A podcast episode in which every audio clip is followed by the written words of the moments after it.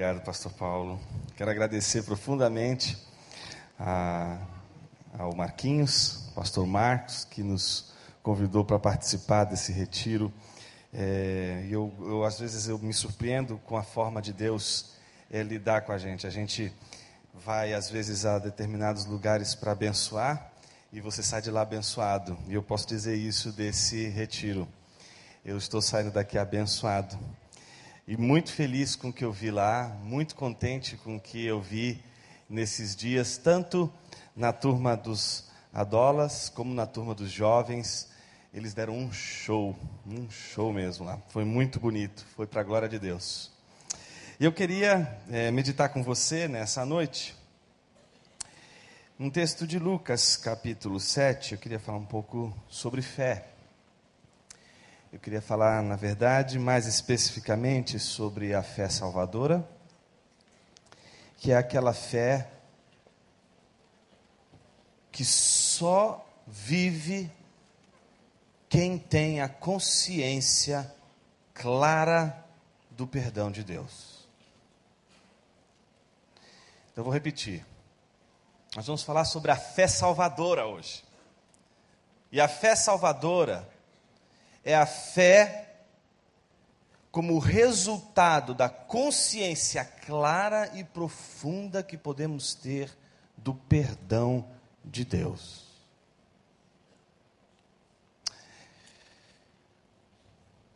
Para você entender essa relação que eu me proponho meditar e refletir com você nessa noite, eu queria ler contigo uma parábola, uma pequena parábola contada por Jesus, numa ocasião muito interessante, num jantar. Versículo 41 e 42. Diz assim: Dois homens deviam a certo credor. Um lhe devia 500 denários e o outro 50. Nenhum dos dois tinha com que lhe pagar. Por isso, perdoou a dívida a ambos. E então Jesus pergunta: Qual deles o amará mais? Entendeu a parábola? Tinha um credor e ele tinha dois devedores. Um devia 500 pratas, outro devia 50. Mas nenhum dos dois tinha condições de pagar. Essa era o que, isso era o que igualava ambos os devedores. Ambos, não importa se um devia 500, outro devia 50, ambos não podiam pagar. Vendo que ambos não podiam pagar, o que o credor fez? Perdoou a dívida de ambos os devedores. E aí Jesus faz uma pergunta, que é a pergunta que eu faço a você nessa noite. Qual destes dois devedores amará mais ao credor? Calma, não responda ainda. Resista à tentação de dar uma resposta logo agora, sem antes, não sem antes, entender por que Jesus está contando essa parábola. Quando a gente vê uma parábola nas Escrituras, principalmente nos Evangelhos, a gente nunca pode interpretar essa parábola distante do seu contexto. Porque toda a parábola, principalmente as que foram contadas por Jesus, elas estão dentro destes contextos, ligadas de uma tal maneira que jamais conseguiríamos entendê-las se nós simplesmente separássemos essas parábolas de seu real contexto. E isso acontece com Lucas capítulo 7. Qual é o contexto em que Jesus conta essa parábola? É o contexto em que Jesus havia sido convidado por um fariseu chamado Simão para um banquete. Quando a gente pensa no banquete na antiguidade, esse banquete ele tem uma característica um pouco diferente da característica dos nossos banquetes de hoje. Eles não eram banquetes que a gente faz, por exemplo, hoje em nossas casas, e que a gente convida só quem a gente gostaria que estivesse ali dentro. Não. Os banquetes na antiguidade, eles eram marcados exatamente da seguinte maneira: se convidava algumas pessoas, sim, para se sentarem ao redor da mesa, mas quando se tinha um banquete, se convidava alguém importante para esse, esse banquete, principalmente um mestre, no caso, por exemplo, da Grécia Antiga, que também acontecia os banquetes, um filósofo, a casa do, do anfitrião ficava aberta para receber a presença de quem viesse, não importasse quem, poderia entrar naquela casa e participar, obviamente, não da mesa, mas do que acontecia por ocasião do banquete. Você deve estar perguntando assim: puxa vida, o que, que tem de tão interessante ir para um banquete para ficar vendo e não comer?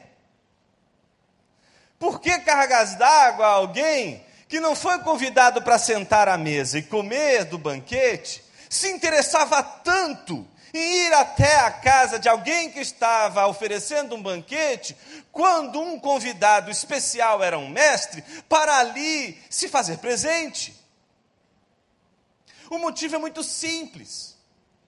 Quando alguém ilustre, como um mestre, um filósofo, um pensador, alguém importante da sociedade que tinha algo importante para dizer, era convidado para um banquete, ele não ia só comer, ele ia, neste banquete, oferecer sua reflexão, seu pensamento, suas respostas a diversas perguntas que aqueles convidados que estão sentados ao redor da mesa iriam fazer. Então, quando Jesus foi convidado por Simão, ele foi convidado não apenas para comer, ele foi convidado para responder perguntas. E pessoas estariam interessadas, justamente porque Jesus estava ali participando do banquete, talvez não para comer da comida que estava naquela mesa, mas para se deliciar com os discursos de Jesus. A porta da casa de Simão estava aberta para todo mundo. Mas aqueles que foram convidados para se sentarem ao redor da mesa, eles eram recebidos de uma maneira especial, que na verdade não era tão especial assim. Era especial em relação às outras pessoas que entravam na casa, mas não sentavam ao redor da mesa.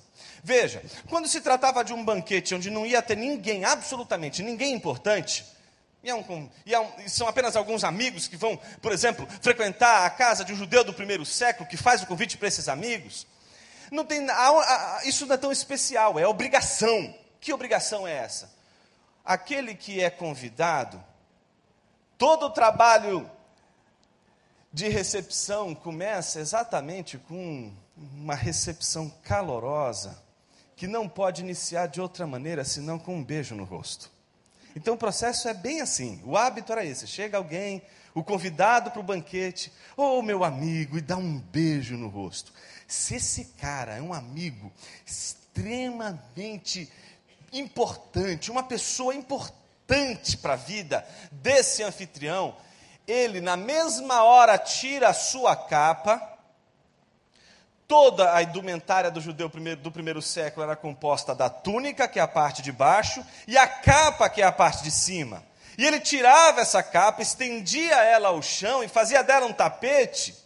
E aí, quando ele atravessava esse, pisando em sua capa, ele logo em seguida teria os seus pés lavados pelo próprio anfitrião, que agora era junto com os criados da sua casa, o único que estaria de túnica. Só servos usam túnica no dia de um banquete. Então, essa era uma demonstração de extremo carinho, porque o dono da casa tirou a capa e agora só de túnica está lavando os pés daquele que está chegando agora. E por que se fazia isso? Porque depois, enquanto as pessoas estão chegando em casa, chegando na casa do anfitrião, elas precisam logo em seguida sentar-se à mesa. E o costume era que, ao sentar-se à mesa, ninguém poderia sentar-se sem antes ter os seus pés lavados. O sujeito tirava as suas sandálias, teria os seus pés lavados e logo em seguida iria sentar-se à mesa com seus pés limpos. Ninguém poderia sentar-se à mesa com os pés sujos. Isso era, uma, isso era uma quebra de um protocolo, de uma etiqueta absurda. Sentar-se à mesa com os pés sujos era algo que escandalizaria qualquer situação de banquete, como é, por exemplo, essa que Jesus está participando.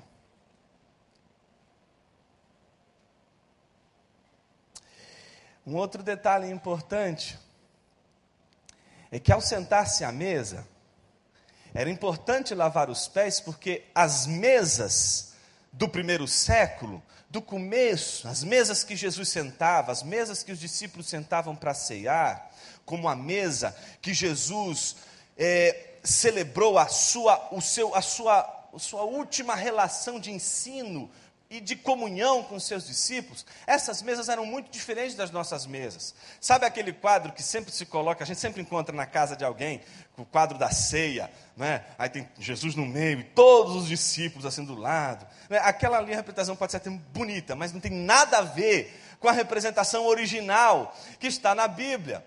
Por quê? Como que é a mesa no primeiro século. A mesa no primeiro século é diferente da nossa mesa. A nossa mesa esconde nossos pés. Ninguém come e se assenta nas mesas que são as nossas mesas com os pés para fora. Todo mundo sempre fica com o pé escondido, sempre coloca o pé embaixo da mesa. A mesa do primeiro século é super rente ao chão ela é bem baixinha, ninguém coloca o pé embaixo da mesa. Então a ideia é que os pés sempre ficam para fora. E o sujeito fica quase que reclinado, quase que deitado, não totalmente deitado, e para isso ele precisa ter um certo conforto. E ele fica deitado com os pés para fora, e ali ele fica participando do banquete reclinado à mesa. Mas os pés ficam para fora, por isso era importante lavar os pés, porque quem tivesse com o pé sujo seria facilmente visível. Isso seria uma indelicadeza, isso seria uma coisa horrorosa. O texto que a gente acabou de ler é uma parábola que conta um dia em que Jesus foi convidado para participar de um banquete. E esse fariseu chamado Simão convida Jesus. E Jesus aceita o convite, vai até a casa de Simão e como a gente vê no versículo 36, ele reclinou-se à mesa, fez como qualquer outro conviva faria. A única diferença está exatamente no versículo 37 em diante. Jesus vai, entra, Simão não recebe ele com um beijo. Já começa por aí. Simão não lava os pés de Jesus, apenas mostra para Jesus a mesa do banquete e Jesus se direciona à mesa do banquete com seus pés sujos. Provavelmente todos que estavam sentados naquela mesa estavam com seus pés lavados. E Jesus talvez seria o único com os pés sujos naquele dia. Por mais que a recepção de Simão não fosse calorosa e não seguisse exatamente a regra, tal como, tal como era para ser seguida, Jesus teria todos os motivos para ir embora, mas ele não vai. Mesmo sendo recebido dessa forma, ele senta-se à mesa. Mas como eu havia dito a vocês, nesse contexto do jantar, principalmente quando uma pessoa como Jesus era convidada a participar do jantar, a porta da casa ficava aberta para receber qualquer pessoa. E adivinha o que, que acontece nesse dia? Nesse dia, conforme o versículo 37, ao saber que Jesus estava comendo na casa do fariseu, certa mulher daquela cidade, uma pecadora, trouxe um frasco de alabastro com perfume e se colocou atrás de Jesus, a seus pés, chorando, começou a molhar-lhe os pés com suas lágrimas, depois os enxugou com seus próprios cabelos, beijou-os e os ungiu com perfume. A gente tem que parar tudo agora e pensar o seguinte: o que que essa mulher foi fazer ali naquele exato momento? Num primeiro momento, quando a gente olha essa passagem, a gente fala assim: puxa, que coisa estranha, uma mulher de repente aparece no meio do nada e ela é uma pecadora, justamente na casa de um fariseu. Não é? Fariseu era aquele que, quando via um pecador e pecador para um fariseu, não é só o fato de alguém, por exemplo, é, ter uma vida imoral, basta ele ser um samaritano, por exemplo, isso já vai ser suficiente. É? O judeu ensinava para o seu filho o seguinte: filhinho, olha só, tá vendo? Por que, que papai ensina você a lavar as mãos antes de comer? Não tem nada a ver com higiene, tá? Não tem nada a ver com isso. Era um ritual de purificação. Por quê, filhinho? E ele ensinava lá para o Jacozinho: Ó, oh, Jacozinho, é seguinte, você não vai comer sem lavar as mãos. Sabe por quê, filho? Você não sabe onde você colocou a sua mão. Já parou para pensar se você colocou a sua mão justamente no lugarzinho onde o samaritanozinho sentou? Aí sabe o que acontece, filhinho? A impureza que está no samaritanozinho foi parar na sua mão. Não tem talher na época, então com o que, que ele vai comer a comida? Com as suas mãos. E aí, tá vendo, filhinho? Você pega a sua comida com as suas mãos, e agora a impureza que estava no samaritanozinho, que passou para sua mão, agora passa para a comida. E agora, quando você come essa comida, a impureza que estava no samaritanozinho, que passou para sua mão, que passou para a comida, agora está em você, filhinho. Imagina o menino, ia ficar apavorado. Aí o menino falou: é só isso, pai? Não, não é só isso, não. Se você estiver comendo e um samaritanozinho passar correndo e a sombra dele se projetar sobre o prato de comida, jogue na hora fora.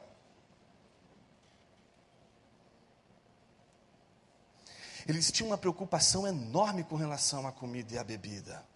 Daí você vai entender o escândalo que foi Jesus, como narra Lucas capítulo 15, versículos 1 e 2, quando Jesus senta-se à mesa e a mesa é exatamente igual a essa, para comer e beber com publicanos e pecadores. É por isso que os fariseus ficaram tão escandalizados com Jesus, porque Jesus estava comendo e bebendo com essa gente pecadora. E justamente nesse dia, quando Jesus está num banquete na casa de Simão, o fariseu aparece uma mulher pecadora. E essa mulher pecadora, ela não fala nada. Ela não diz nada. Ela entra simplesmente com um frasco na mão. Imagina o banquete, Jesus lá ensinando, falando, os convivas fazendo um monte de perguntas, todo mundo ao redor da mesa assistindo, ficando encantado com os ensinos de Jesus. E aí chega uma mulher com um vaso enorme assim, de perfume na mão, silenciosamente. Num primeiro momento isso pode soar estranho para você, mas deixa eu te dizer uma coisa. Por que aquela mulher estava com aquele vaso? Sabe o que as meretrizes ou as prostitutas faziam naquela época? Elas gastavam parte do dinheiro que elas recebiam comprando perfume para colocar nesse vaso. E aí o que elas faziam? Todo santo dia elas colhiam perfume nesse vaso e colocavam num frasquinho pequenininho que elas penduravam como se fosse um colar e era o perfume, aquele perfume, o que ela usaria no seu dia a dia para passar em seu corpo, para se tornar atraente aos homens. Aquela mulher, naquele dia, sabendo que Jesus estava na casa de Simão, deve ter olhado naquele dia em que chegou à sua casa e viu aquele vaso e disse: Chega, não quero mais essa vida, não quero mais ter que voltar todos os dias aqui a colher um pouquinho desse perfume para poder viver essa vida que eu estou vivendo até hoje. Eu não aguento mais essa vida. Eu não aguento mais viver dessa forma. Eu não quero mais ser assim. Eu não quero mais viver dessa forma. Eu não aguento mais. Mas aí ela tem um encontro com Jesus. E é o encontro com Jesus que faz ela tomar essa grande decisão. Eu acredito que tanto Simão como aquela mulher tinham escutado Jesus pregar. E o que faz Simão oferecer um banquete a Jesus é a intriga, ele está intrigado com Jesus. Quem é esse cara que está ensinando tudo isso? Então ele fica intrigado com Jesus e convida para um banquete, enquanto aquela mulher, sabendo que Jesus está indo para a casa dele, resolve ir para a sua casa, pegar aquele vaso, com um único objetivo: derrubar ele todinho nos pés de Jesus, para dizer naquele dia: Eu não quero mais viver essa vida. No coração daquela mulher havia um único objetivo: hoje eu vou derrubar todo este perfume nos pés de Jesus. Para que a partir de hoje não exista na minha vida nada mais atraente, lugar mais sublime, lugar mais poderoso, lugar mais desejável do que aos pés do Senhor. Mas pensa comigo, que, a gente já sabe da história, a mulher chegou lá e começou a chorar. Tá certo? Eu não consigo imaginar as pessoas premeditando o choro. Saca? Do tipo assim, a mulher estava lá em casa assim, bom, minha, minha situação vai ser a seguinte: eu vou levar o frasco do perfume, chegando lá, vou derrubar nos pés de Jesus, aí o segundo ato da minha encenação vai ser chorar. E aí depois que eu chorar, se ela tivesse premeditado tudo, gente, ela levaria uma toalhinha. E aí eu já pegava a toalhinha, já enxugava meu rosto, tudo bonitinho e pronto. Mas não, o único objetivo daquela mulher era derrubar o frasco de perfume nos pés de Jesus. Mas acontece que aquela mulher, quando leva o frasco de perfume e se aproxima de Jesus, e você já sabe que os pés de Jesus não estavam longe daquela mulher. Os pés de Jesus estavam numa mesa que não é igual à sua mesa, à minha mesa. A nossa mesa esconde nossos pés, mas a mesa da qual Jesus estava sentado, os pés de Jesus estavam fáceis. Qualquer pessoa poderia se aproximar dos pés de Jesus, embora não pudesse se aproximar da mesa. Os pés de Jesus estavam fáceis para aquela mulher. Não havia nada que impedisse aquela mulher de tocar os pés de Jesus, de chegar até os pés de Jesus. Os pés de Jesus estavam ali de uma maneira completamente aberta para aquela mulher. E aquela mulher, a única coisa que ela quer fazer é derrubar o perfume nos pés de Jesus. Então, aquela mulher não foi, como dizem alguns pregadores, para debaixo da mesa. Imagina a mulher indo para debaixo da mesa e constrangendo todo mundo. Não teve nada disso. Era muito simples. O que ela fez foi derrubar o frasco de perfume nos pés de Jesus. Mas quando ela olhou os pés de Jesus, ela não conseguiu fazer o que ela queria. Ela só chorou. E o choro daquela mulher foi tão copioso que quando ela abriu os olhos, ela viu os pés de Jesus lavados com sua lágrima. Eu imagino aquela mulher extremamente desesperada. Eu imagino aquela mulher envergonhada, constrangida. Meu Deus, o pé de Jesus está todo lavado com as minhas lágrimas. Ela não tem toalha, ela não tem absolutamente nada. Ela não planejou chorar nos pés de Jesus para depois lavar os pés de Jesus com suas lágrimas e depois enxugar com uma toalha. Não, ela começou a chorar porque ela não aguentou ver os pés de Jesus diante dela e começando a chorar, a chorar copiosamente, viu os pés de Jesus lavados por suas lágrimas. E agora o que, que eu vou fazer? Ela comete o segundo movimento que escandalizou todo mundo ali. Ela soltou os seus cabelos. Uma mulher, no primeiro século, no contexto da Palestina do primeiro século, só faz isso, ou para o marido ou para o amante. Nenhuma mulher, na esfera pública, num contexto público, soltaria os seus cabelos. Aquela mulher não teve nenhum pudor de soltar os seus cabelos para enxugar os pés de Jesus com seus próprios cabelos. Minha gente, e só tem uma maneira de você enxugar os pés de alguém com seus próprios cabelos, de joelhos. Jesus está atrás de uma igreja que quer enxugar os seus pés com seus cabelos. Mas para essa igreja fazer isso, ela tem que aprender a dobrar os joelhos. Não dá para enxugar os pés de Jesus com seus próprios cabelos, se não for de joelhos. Ela enxuga os pés de Jesus.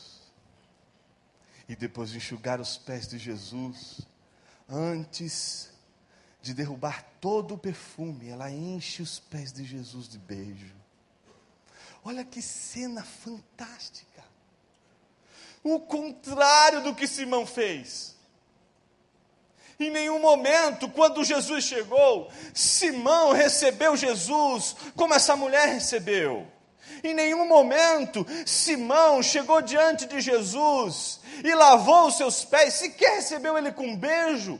Quem dirá lavar os seus pés? O que Simão deveria ter feito é tirado a capa, como todo senhor da casa faz quando chega alguém especial em sua casa. Ele tinha que ter tirado a capa, esticado essa, essa capa no chão, feito Jesus pisar em cima dessa capa, recebê-lo com um beijo no rosto e logo em seguida deitar água na bacia. E como um dia Jesus fez com seus discípulos, colocar a toalha no seu cinto e começar a lavar os pés de Jesus e depois enxugar os pés de Jesus com uma toalha. Mas ele não havia feito isso. Quem fez isso por Jesus foi aquela pecadora. Quem fez isso por Jesus foi aquela mulher naquele dia e naquela hora. Mas preste atenção, a parábola e a história de Jesus, ela não reflete apenas a figura de Simão, reflete não só a figura da mulher pecadora, mas também a figura do fariseu de Simão. Por que, que Jesus conta a parábola? Porque naquela hora em que a mulher termina de fazer tudo o que ela faz, beija os pés de Jesus e se desfaz de uma vez por todas daquele perfume. Olha o que diz o versículo 39. Ao ver isso, o fariseu que o havia convidado disse a si mesmo: ele falou para alguém? Não, ele pensou lá dentro dele, ele pensou consigo mesmo, ele disse: se este homem fosse profeta, saberia quem nele está tocando e que tipo de mulher é ela, uma pecadora. O que, que ele está pensando consigo mesmo? Olha, esse cara, desde a primeira vez que eu ouvi, me intriga. Ele fala algumas coisas que são poderosas, mas tem alguma coisa nele que não cai, não entra na minha religião, não cabe dentro do meu princípio, não cabe dentro da minha maneira de ver a espiritualidade. Ele quebra a minha espiritualidade, ele me constrange, ele me constrange na minha religiosidade, ele, ele parece quebrar, ele parece me assombrar. Esse homem parece assustar a minha vida religiosa. Esse homem parece que todas as vezes que ele, que ele prega, ele parece fazer ruir, cair por terra tudo o que eu acho que seria a maneira certa de agradar a Deus, Ele faz cair por terra todas as minhas tentativas de agradar a Deus pelas minhas obras. Esse cara me intriga. Será que esse homem está falando a verdade? Será que esse homem é um profeta de Deus? Ele tem dúvida disso convida Jesus para um banquete, ele quer tirar a dúvida, faz questões a Jesus, como qualquer outro fariseu que faria, testa Jesus uma, duas, três vezes e nada, a intriga só aumenta, a dúvida só aumenta. Quem é este que questiona e que coloca, que faz cair por terra todas as bases da minha religiosidade? Mas aí aparece aquela mulher era tudo o que ele precisava para dizer: achei, eu tenho a prova de que esse cara não é o Messias. Por quê? Se ele fosse profeta, saberia que aquela mulher é uma pecadora. E se ele fosse profeta e soubesse que ela era uma pecadora, na hora em que aquela mulher se aproximasse dos seus pés e começasse a tocar os seus pés, na hora ele tiraria o pé e diria assim: Que é isso, mulher? Onde já se viu? Sai daqui! Vai embora daqui! Como você vai tocar os meus pés? Para você ter uma ideia, um judeu do primeiro século jamais passaria entre duas mulheres. Porque uma delas pode estar no seu ciclo menstrual. Então, se ela estivesse no ciclo menstrual, ele já, taria, já teria todo o seu corpo impuro.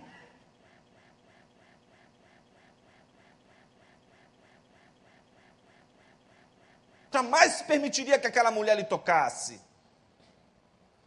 Mas o que escandalizou Simão foi que Jesus deixou aquela mulher tocar seus pés.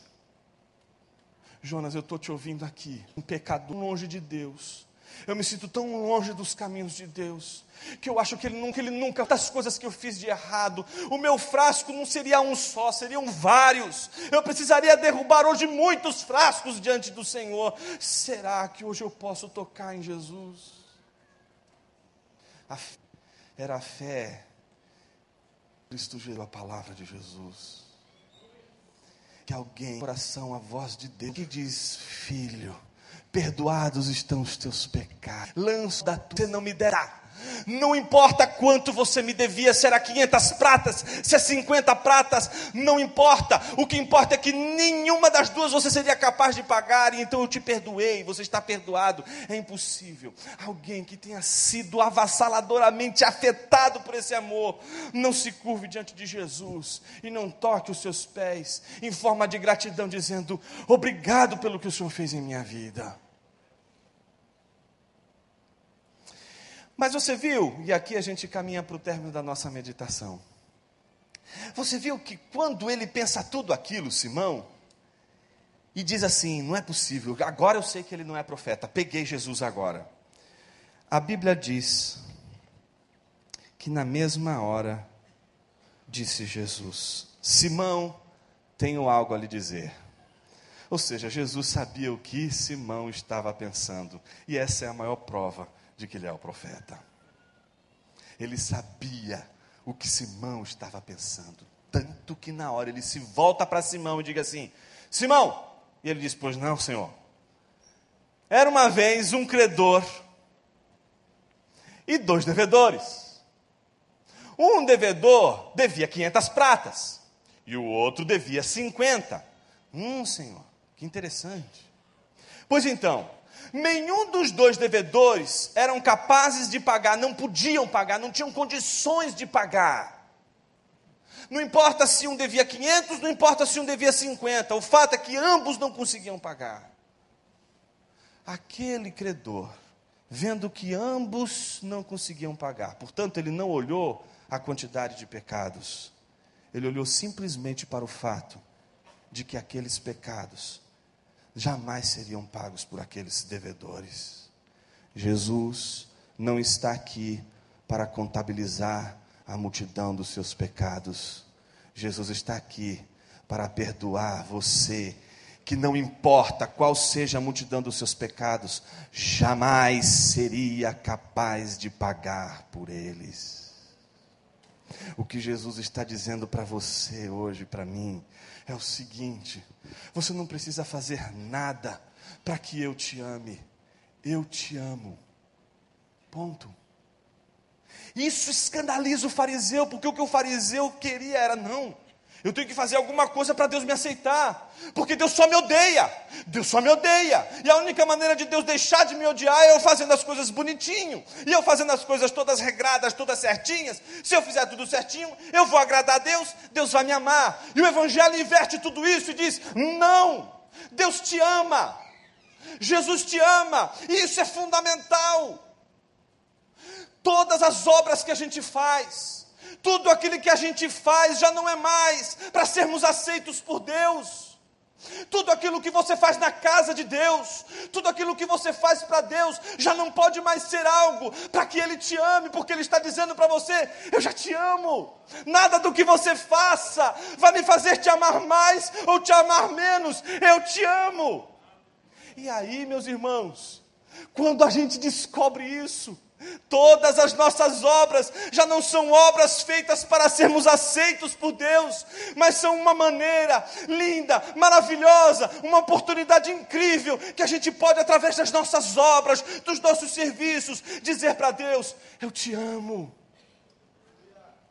As nossas obras não são para sermos salvos, as nossas obras são meios para a gente dizer: Jesus Cristo, eu te amo, eu, eu te agradeço como diz o Marquinhos, eu te dou flores ainda em vida.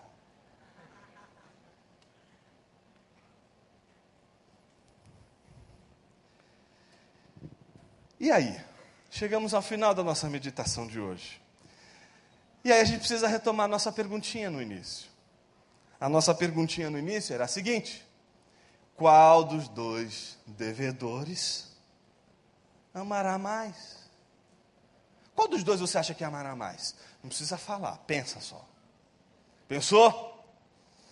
Olha só o que Simão vai responder. Veja se a sua resposta é a mesma que a de Simão. Simão respondeu: Suponho que aquele a quem foi perdoada a dívida maior. Se você pensou assim, você pensou como Simão. E se você acha que você está equivocado, não, você está como Simão, exatamente correto. Porque é isso que Jesus vai dizer. Você julgou bem. O que Jesus fez ali foi uma baita de uma armadilha para Simão, do tipo daquela, parecida com aquela do tipo. Você já deixou de bater na tua mulher? Cara, qualquer resposta que você der aí, você está. Pensa, tenta responder isso aí. Qualquer resposta que você der, você está enrolado. Se você disser já, você batia. Se você disser não, então você está batendo. Então qualquer resposta que você der para essa pergunta, você já era, você está encurralado. Jesus fez Simão concordar com ele nesse ponto, que é justamente o ponto no qual Simão está em pecado. Simão, não foi Jesus quem concluiu isso, gente. Não é Jesus quem está dizendo que ele vai amar mais que o pecador vai amar mais quando ele dever mais, quando a dívida maior for perdoada. Quem chegou a essa conclusão foi Simão. Somos nós, não é Deus, somos nós que chegamos à conclusão de que quanto mais somos perdoados da multidão dos nossos pecados, quanto mais consciência temos do perdão de Deus, mais nós, mais nós, mais nós o amamos. Por isso eu quero lhe perguntar hoje qual o tamanho da tua consciência em relação ao que Deus fez na cruz por você? Qual o tamanho da tua consciência em relação ao que Jesus fez por você? Se você acha que a obra que Jesus fez na cruz do Calvário, de perdão dos pecados, não vale nada para você, realmente pouco você terá de demonstração de amor, de gratidão por Deus. Mas quanto mais você tiver consciência da obra que Jesus fez na cruz, de perdão, de transformação, mais difícil será ficar em pé diante dele. Quanto mais consciência do perdão de Deus temos, menos tempo a gente fica com coroa em nossas cabeças. Os 24 anciãos quando estão diante do Rei dos Reis, não consegue ficar com coroa. Todos eles, antes de se curvarem, lançam suas coroas aos pés de Jesus, porque o melhor lugar, o lugar mais alto, mais sublime que a tua mente pode encontrar, é o lugar mais baixo de Jesus, aos seus pés. E a única maneira de colocar a cabeça no mesmo lugar onde estão as coroas é dobrando os joelhos. E depois de terem lançado as suas coroas aos pés de Jesus, os 24 anciãos se prostram diante dele. Eu quero convidar você nessa noite a fazer conforme fez aquela mulher. Olha o que Jesus vai dizer a Simão. Em seguida, depois de ter dito isso a Simão e Simão concordar com Jesus, virou-se para a mulher e disse a Simão: Então preste atenção na cena. Jesus não está virado para Simão, Jesus está olhando para a mulher. A mulher está aos seus pés, enquanto Simão está olhando para Jesus. Jesus está olhando para a mulher. Mas olhando para a mulher, Jesus está falando para Simão. É olhando para a mulher que Jesus está falando para os religiosos daqui dessa noite. Para você que se sente um religioso, para você que acha que toda a vida e toda a, a espiritualidade tem que seguir regras duras, rígidas, para você, Jesus está se dirigindo, olhando para essa mulher olhando para os pecadores que hoje aqui se encontram, que estão batendo no peito, dizendo: Senhor, eu sou pecador e eu preciso do teu perdão, eu preciso da tua graça, eu preciso ser redimido, eu não quero mais ter aquele frasco de perfume na minha casa, não quero ter que amanhã voltar com os meus pecados diários, com tudo aquilo de ruim que eu tenho feito durante as semanas e semanas e semanas, dias e dias e dias. Entre quatro paredes, no escuro onde ninguém enxerga, mas apenas o Senhor e o teu espírito. Hoje, Senhor, eu quero derrubar de uma vez por todas esse frasco aos teus pés. Jesus vai falar para os religiosos olhando para você, com os joelhos dobrados e com a tua cabeça no lugar mais baixo de Jesus, aos seus pés. E então você vai ouvir Jesus dizer: Vês esta mulher, entrei em sua casa, mas você não me deu água para lavar os pés. Ela, porém, molhou os meus pés com suas lágrimas e os enxugou com seus cabelos.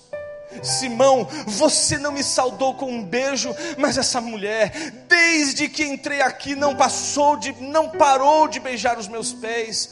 Você não ungiu minha cabeça com óleo, mas ela derramou perfume nos meus pés.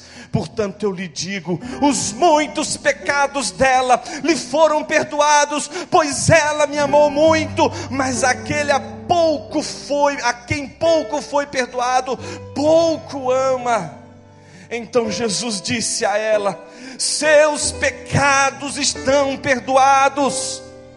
Os outros convidados começaram a perguntar: quem é esse? Quem é este que perdoa até os pecados? E então Jesus agora se dirige à mulher, ele não mais olha para a mulher, mas agora ele fala com a mulher, e olhando para a mulher, ele diz: mulher, tua fé te salvou. É desta fé que eu estou falando nessa noite. Não é aquela fé que você bate no peito para dizer, agora eu vou conquistar isso, agora eu vou conquistar aquilo. Essa fé também existe, essa fé também é poderosa, essa fé também faz milagres, essa fé também é importante para que bênçãos do Senhor aconteçam em sua vida. Mas hoje nós não estamos falando dessa fé, hoje nós estamos falando da fé que faz bilhões e bilhões e bilhões de cristãos como nós se reunirem em vários lugares deste planeta num dia como hoje, de domingo, para louvar ao Senhor, engrandecer o seu nome, não porque elas têm dinheiro, não porque elas têm bens, mas porque Jesus, naquela cruz,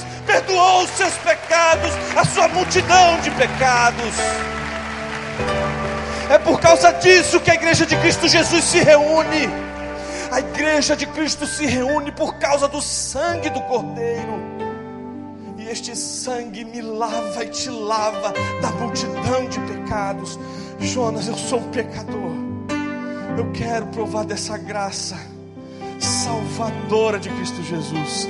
Para isso, meu irmão, você precisa de fé. Sabe qual é a fé que você precisa? A fé que aquela mulher teve de acreditar que Jesus perdoou seus pecados de uma vez por todas para você sair daqui hoje leve, para você sair daqui hoje dizendo: Meu Deus, eu não acredito. O Senhor perdoou esses pecados todos. Sim, Ele perdoou os teus pecados, e somente se você acreditar nisso, você não vai mais carregar essa culpa tremenda em seus ombros, esse fardo pesado sobre seus ombros vai-se embora hoje se você disser, eu creio no Cristo da cruz, eu creio no perdão dos pecados, eu creio na salvação de Cristo Jesus, eu creio na redenção de Cristo Jesus. Curve a sua cabeça por um momento, deixa Jesus tocar teu coração. Se você não consegue tocar Jesus, deixe que Ele te toque nessa noite. Deixe que a graça de Jesus acompanhe você hoje. Deixe que a graça de Cristo Jesus te envolva em amor, em graça, em verdade e justiça. Jesus está aqui, meus irmãos.